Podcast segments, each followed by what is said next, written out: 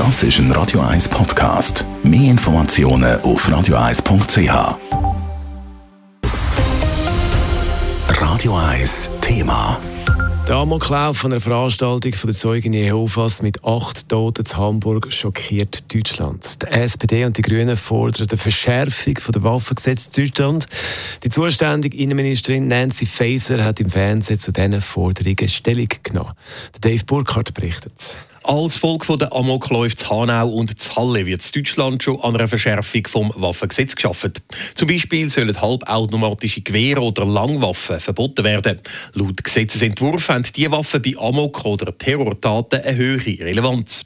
Der Täter zu Hamburg ist aber mit einer halbautomatischen Pistole ausgerüstet gewesen.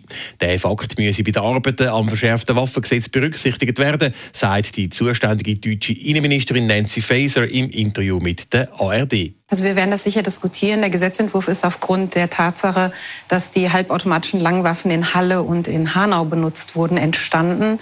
Das ist ja erst ein Entwurf. Insofern werden wir das natürlich jetzt prüfen. Der Täter von Hamburg hat seine Waffen aber legal besessen. Auffällig ist trotzdem, dass er bei seiner Tat an der Veranstaltung von der Zeugen Jehovas über 130 Schuss abgegeben hat. Laut Nancy Faeser hätte er nicht so viele Patronen dürfen dabei haben. Man darf nicht so viele Magazine zu Hause haben. Also der Täter hat hier das tatsächlich erlaubte Maß weit überschritten. Die Kontrollen sind schwierig durchzuführen. Wir haben eine Zeit lang in Deutschland gehabt, wo wir sehr viel Verwaltung abgebaut haben. Es war en vogue zu sparen. Ähm, und jetzt wundert man sich, dass man die Kontrollen nicht mehr durchführen kann. Der Täter von Hamburg ist aber kontrolliert worden, nach einem anonymen Hinweis, seine Waffenfähigkeit zu überprüfen. Kontrolliert worden ist dann aber nur die Aufbewahrung von der Waffe. Eine psychologische Untersuchung oder Ähnliches ist in so einem Fall gesetzlich nicht vorgesehen. Nur unter 25-Jährige müssen in Deutschland beim Antrag für einen Waffenschein ein Gutachten vom Psychologen oder von einem Arzt vorweisen. Und auch das soll sich ändern, so Nancy Faeser. Es soll bei Waffenbesitzkarte eben überprüft werden, ob jemand psychisch geeignet ist. Und was wir beispielsweise auch vorsehen ist, wenn man eine Waffenbesitzkarte irgendwo beantragt, dass man auch noch mal einen Blick zurückwerfen kann.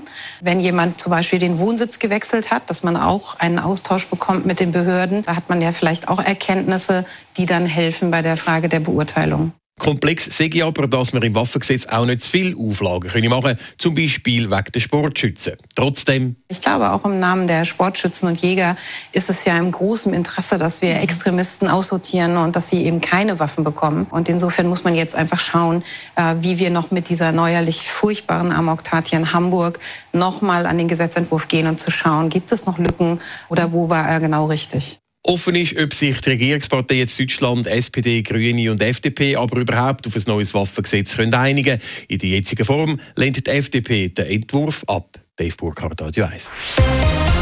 Radio 1 Thema. Jederzeit zum Nachlesen als Podcast auf radio1.ch.